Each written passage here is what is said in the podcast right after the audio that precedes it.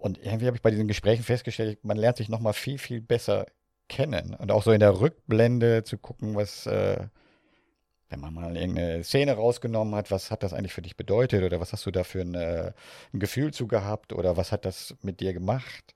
Oder wenn du mir irgendwas erzählt hast, wo ich dachte, da muss ich aber mal ganz schön kramen, kann ich mir gar nicht mehr dran erinnern, aber für dich war es vielleicht total wichtig. Und da nochmal so in der, in der Vergangenheit zu gucken, was, was hat dich eigentlich beschäftigt, was hat mich beschäftigt.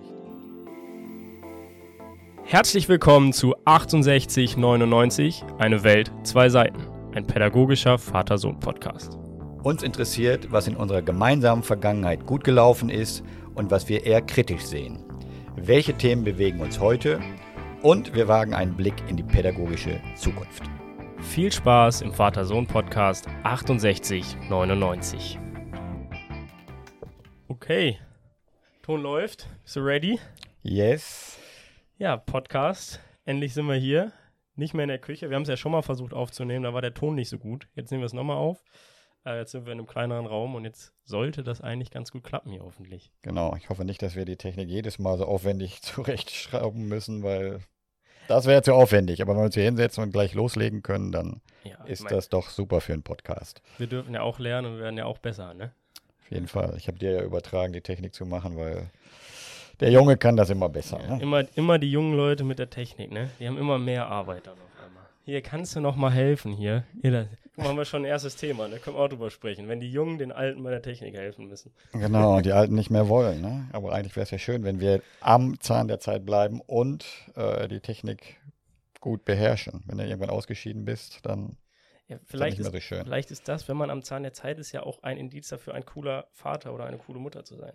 Am Ende.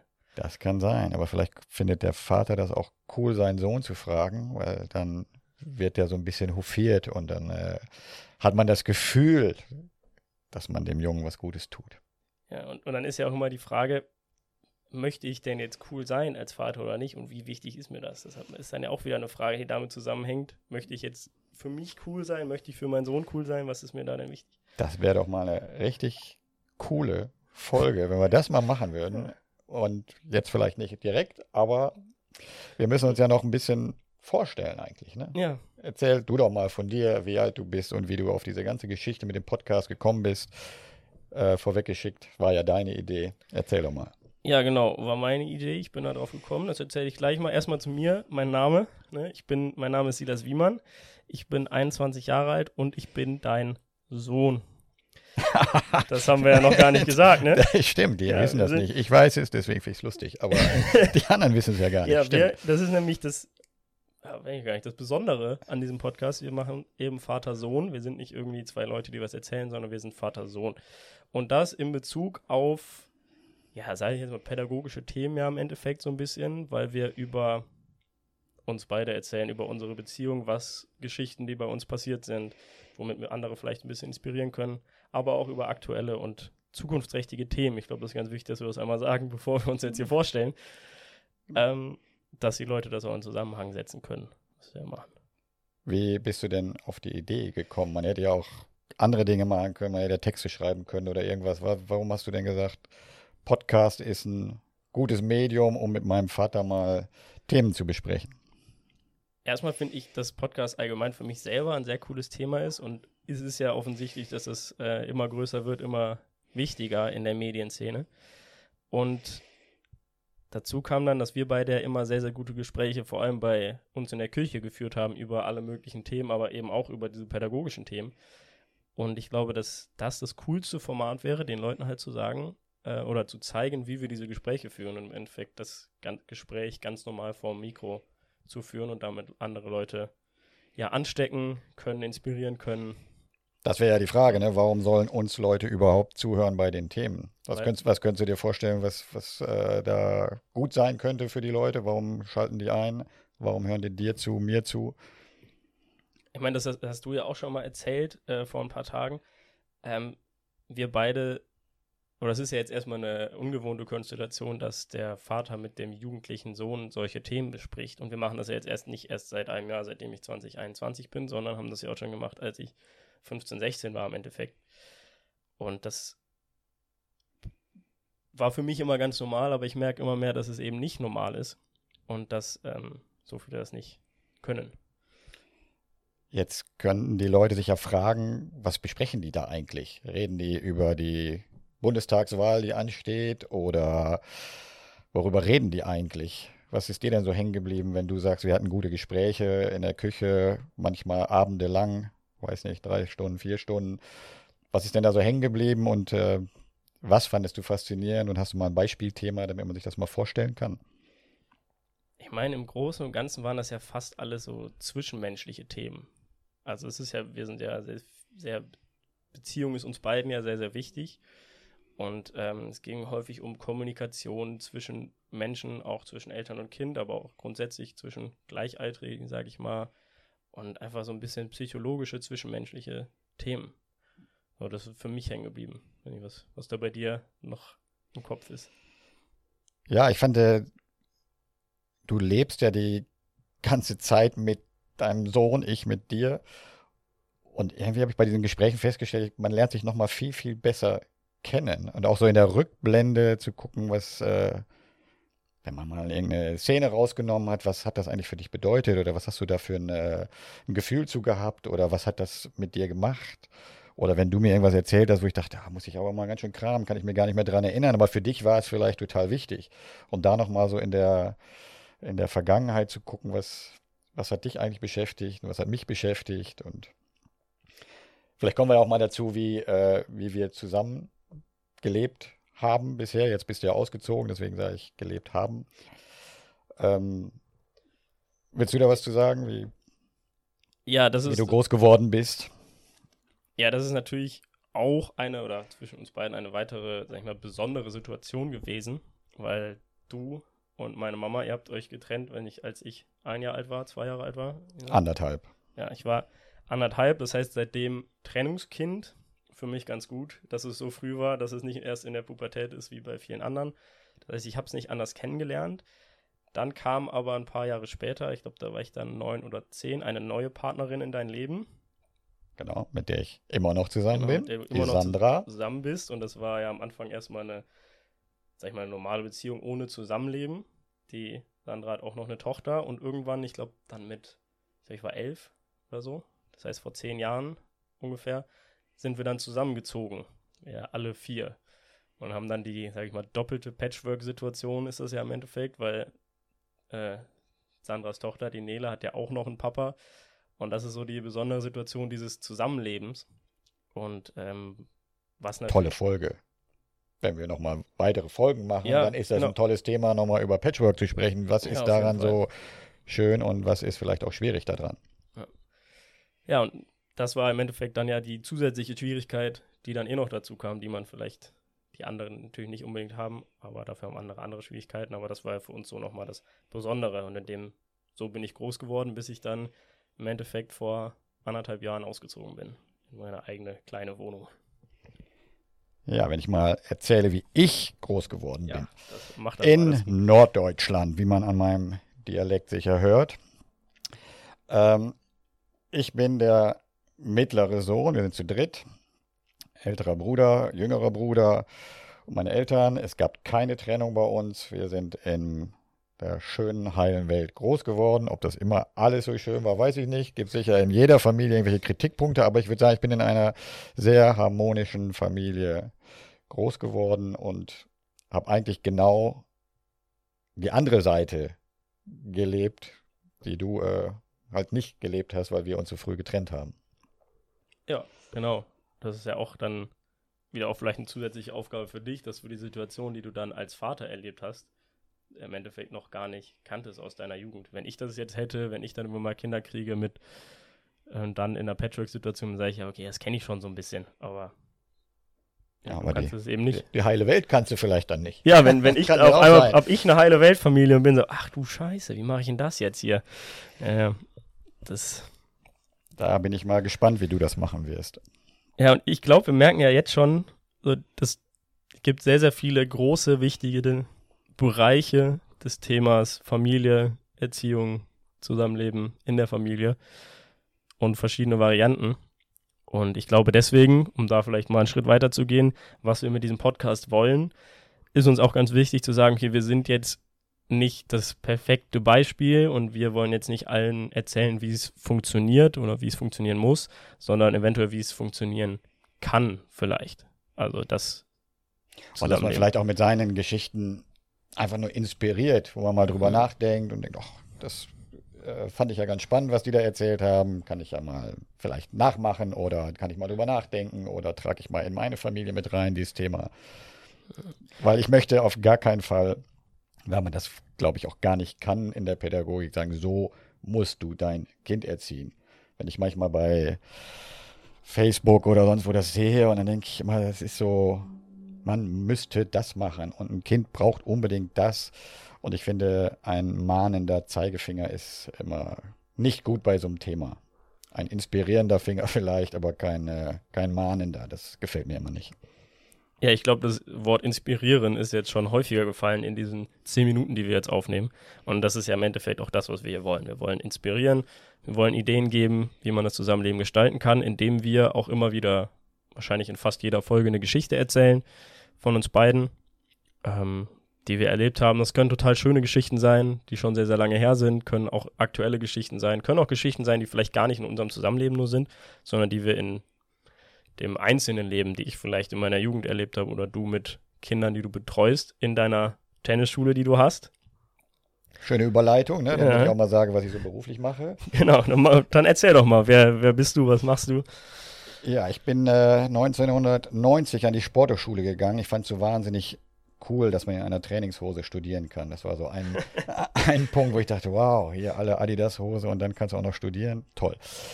Dann habe ich da studiert, Behindertensport, Rehabilitation, habe da in dem Bereich aber gar nicht wirklich gearbeitet und bin dann aufgrund dieser Trennungssituation, die du ja eben er erzählt hast, brauchte ich dringend einen Job und bin dann als Quereinsteiger in die Schule gegangen und ich dachte, ich mache das mal so ein, zwei Jahre. Aus ein, zwei Jahren wurden 15 Jahre Hauptschule, was ich dann später mit großer Leidenschaft gemacht habe, weil mich diese, äh, diese Art von jungen Menschen sehr, sehr interessiert hat. Und dann war ich noch drei Jahre an der Grundschule. Fand ich auch unglaublich spannend, wie Kinder lernen und wie sie vielleicht nicht lernen möchten. Manchmal auch Negativbeispiele an der Schule, wird ja auch häufig diskutiert.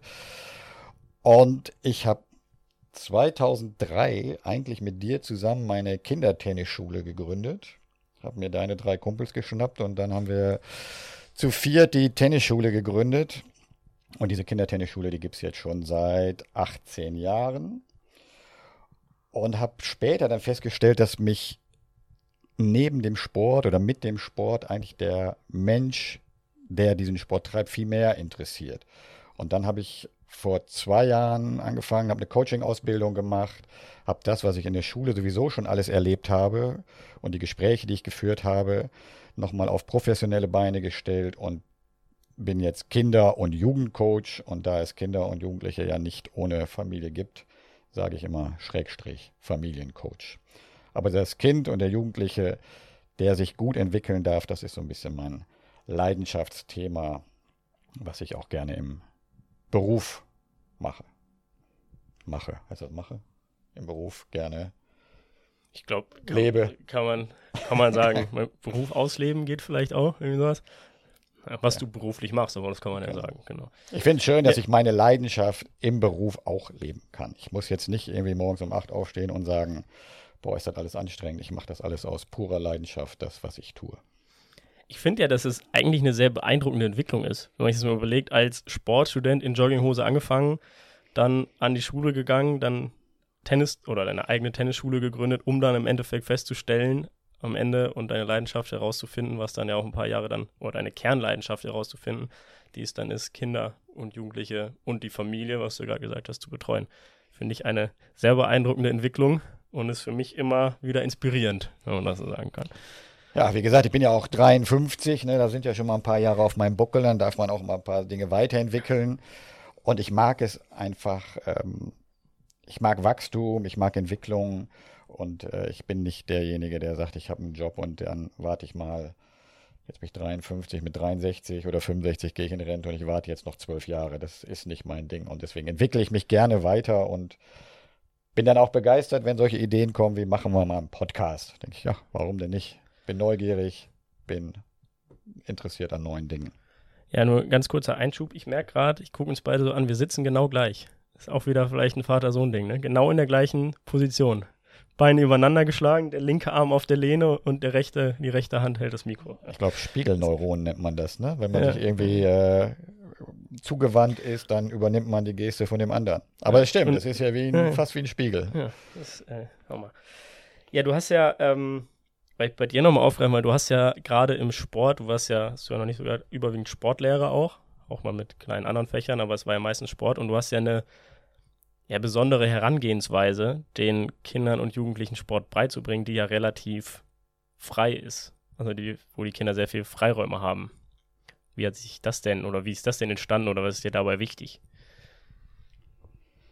Ja, da kann ich eigentlich eine ganz schnell, oder fällt mir ganz schnell eine Geschichte ein, als ich von der Hauptschule zur Grundschule gewechselt bin. An der Hauptschule habe ich häufig so Basketball, Fußball, das war dann Jungssport und ich habe so ein bisschen bin da den Neigungen dieser jungen Leute nachgegangen und dann dachte ich, ich mache das an der Grundschule genauso.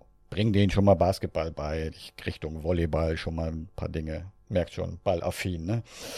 ähm, und dann habe ich irgendwann festgestellt, ey, das geht gar nicht. Erstmal haben die die Fähigkeiten dafür nicht. Und ich habe immer festgestellt, wenn ich was vorgebe, dann hast du immer also wenn ich eine gute Stunde habe, sind vielleicht 80 Prozent dabei. Aber 20 Prozent fallen mit Sicherheit rüber, weil die dieses Thema einfach blöd finden. Und wenn ich vielleicht nicht so eine tolle Stunde habe, dann ist vielleicht sogar die Hälfte, die sagt, ja, mache ich halt ein bisschen mit, aber so richtig Spaß macht es nicht. Und dann ist aus meinem Frust heraus, habe ich eines Tages gesagt, ich reiß jetzt hier die Garagen da in der Turnhalle auf und sag denen, macht doch, was ihr wollt. Das war wirklich aus so einem Frust. Ich dachte, ist mir jetzt scheißegal mach es einfach. Und dann haben die sich Rollbretter genommen und die Jungs haben in der Ecke Fußball gespielt. Und dann haben die Mädels gefragt, ob sie noch an den Ringen touren dürfen. Und ich habe denen das alles erlaubt, habe natürlich irgendwann gemerkt, so Sicherheit ist ja auch mal so ein Thema. Ich muss mal ein bisschen so die Räume schaffen, dass jeder so ein bisschen sicher seine Sachen macht. Und dann habe ich festgestellt, dieser Sportunterricht, da waren 100 Prozent dabei, die da mitgemacht haben. Weil jeder konnte sich seins raussuchen. Und dann habe ich das die ganze Zeit beobachtet und dachte, was ist das eigentlich gut? Bin ich jetzt ein fauler Sportlehrer oder ist das auch irgendwie sinnvoll? Und dann habe ich angefangen zu recherchieren und habe mal mit der Hirnforschung angefangen, wie Kinder sich entwickeln und habe dann immer mehr dazu gelernt, dass Kinder einfach auch selbstbestimmt Dinge tun wollen und fand dann diesen Sportunterricht so unglaublich inspirierend. Da kommt das Wort schon wieder, weil jeder sein Ding gemacht hat. Und jetzt könnte man ja sagen, jetzt spielt der Fußballer nur Fußball, aber so war es dann nicht. Wenn ich dann irgendwo mal ein kleines Trampolin aufgebaut habe, dann hat der Fußballer gesagt, boah, kleines Trampolin ist auch spannend. Und so haben die sich an verschiedene Themen rangetastet. Die haben zum Beispiel voneinander gelernt, dass die äh, abgeguckt haben. Einer an den Ringen irgendwie seinen, seinen Salto da gemacht. Und dann haben andere das nachgemacht. Und ich fand das einfach ähm, die beste Herangehensweise, um Kindern Bewegung näher zu bringen. Zumindest in dem Alter. Ja, ich finde das immer wieder, ich habe die Geschichte jetzt schon häufig gehört, und ich finde es immer wieder eine total coole Geschichte, weil das mir auch immer wieder zeigt, wie individuell dann ja jedes Kind ist. Und das ist ja auch ein Problem von Schule, was du ja sicherlich auch mitgekriegt hast, dass man immer probiert, so diese, immer das Gleiche für alle Schüler zu machen. Und ich finde das so cool, weil da die Schüler natürlich einmal an die Bewegung herangeführt werden, was du gesagt hast, aber auch individuell ihre eigenen ja, Sportarten oder Bewegungsarten finden. Und wenn man jetzt dem, wenn ich jemandem sagen müsste, ja, du musst jetzt Fußball, Basketball, Tennis lernen, ist aber vielleicht ein Tänzer, dann hat er ja keinen Bock drauf. Und das finde ich total cool, dass es da so die Möglichkeiten gibt. Aber Potenzer, es war, ich habe mich auch immer gesträubt, weil ich bin kein musikalischer Mensch, ich kann nicht singen, ich äh, habe kein gutes Rhythmusgefühl. Und ich habe mich dann mal gesträubt, das zum Thema zu machen in der Schule. Und mit dieser Art, wie ich es gerade beschrieben habe, kam das automatisch. Dann waren da drei, vier Mädels zum Beispiel, die haben dann irgendwie einen Tanz ausprobiert. Und dann haben die mich irgendwann gefragt, Herr Gör, können Sie mal Musik mitbringen?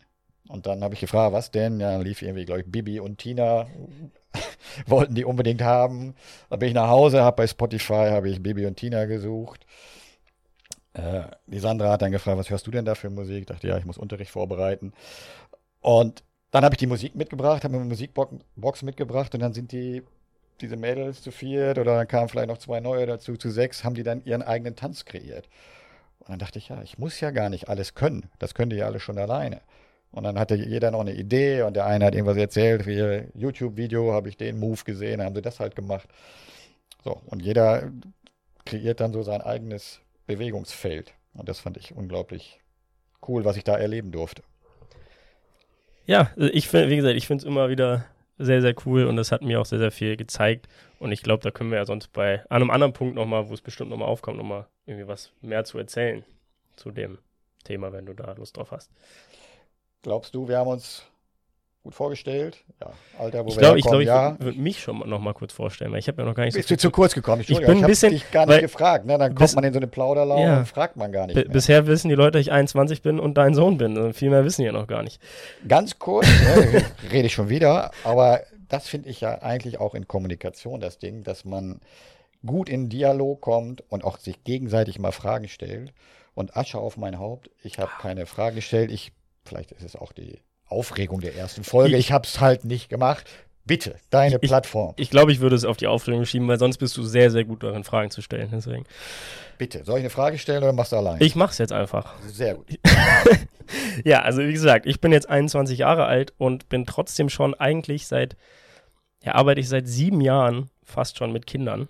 Ich habe damals angefangen in deiner Tennisschule als Aushilfe bei Tenniscamps im Endeffekt. Heimlich, durfte keiner wissen. Ja, durfte damals noch keiner wissen, weil wenn der 14-Jährige den 6-Jährigen was beibringt, sieht nicht gut aus. Aber ich habe es trotzdem gemacht und war dann mehr oder weniger Aushilfe, bin dann in den Tenniscamps immer weiter aufgestiegen als Trainer, war dann zwischenzeitlich irgendwann Vertretungstrainer für auch normalen, regulären Unterrichtsbetrieb, bis ich dann vor jetzt fast zwei Jahren schon ähm, ja, meine eigenen Gruppen, meine ersten eigenen Gruppen übernommen habe, dann mit 19. Und seitdem bin ich Trainer in deiner Tennisschule und ja, mache da nach und nach immer mehr.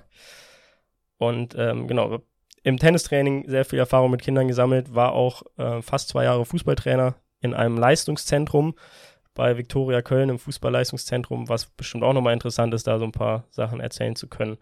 Und ähm, ja, das sind so die Erfahrungen, die ich bisher mit Kindern machen durfte, wo ich schon viele Kinder kennengelernt habe, viele verschiedene Kinder kennengelernt habe und bestimmt auch die ein oder andere Geschichte schon erzählen kann. Jetzt hast du ja erzählt deine Trainererfahrungen, Tennis und Fußball. Beim Tennis ist es eher so im Hobbybereich, dass die Kinder so ein oder höchstens zweimal die Woche kommen. Im Fußball hast du den Leistungsbereich gehabt. Kannst du dann, hast du da so einen Schwerpunkt gehabt oder eine, eine, eine Leidenschaft, was du lieber gemacht hast?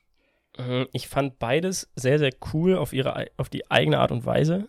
Ähm, ich finde es auch cool, dass man ja, Kindern und Jugendlichen so einen Sport richtig gut beibringt und man richtig coole Kinder hat, mit denen man auch die gefühlt teilweise, obwohl die 11, 12 sind, schon besser sind als man selber in manchen Dingen. Aber ich bin auch so ein bisschen wie du, da ich sage, mir geht es auch so ein bisschen um das ja, Leben drumherum und so ein bisschen den Spaß an der Bewegung und die Bewegung kennenzulernen. Das hat, kann man im Breitensport ja viel, viel mehr Möglichkeiten weil man da jetzt nicht auf irgendeine Leistung hinaus muss. Und wenn die Kinder dann auch keine Turniere spielen im Tennis oder so, dann geht es da wirklich einfach nur um den Spaß und die individuelle, Entwicklung. Und das finde ich sehr, sehr cool, dass man da auch mal auf andere Bereiche der Bewegung rück oder drauf achten kann, auf andere Bereiche und halt nicht nur in diesem Leistungsding ist und das ja, Leistungszentrum war, ist halt so sehr, sehr verbissen. Geht es halt immer besser, immer schneller und wir müssen gewinnen und das hat natürlich auch seinen Reiz, aber ich finde, das Rückt das Persönliche dann in den Hintergrund, dass man sagt, jetzt ist der Mensch nicht mehr so wichtig, es ist wichtig, dass sie die Viererkette verstehen und möglichst viele Tore schießen?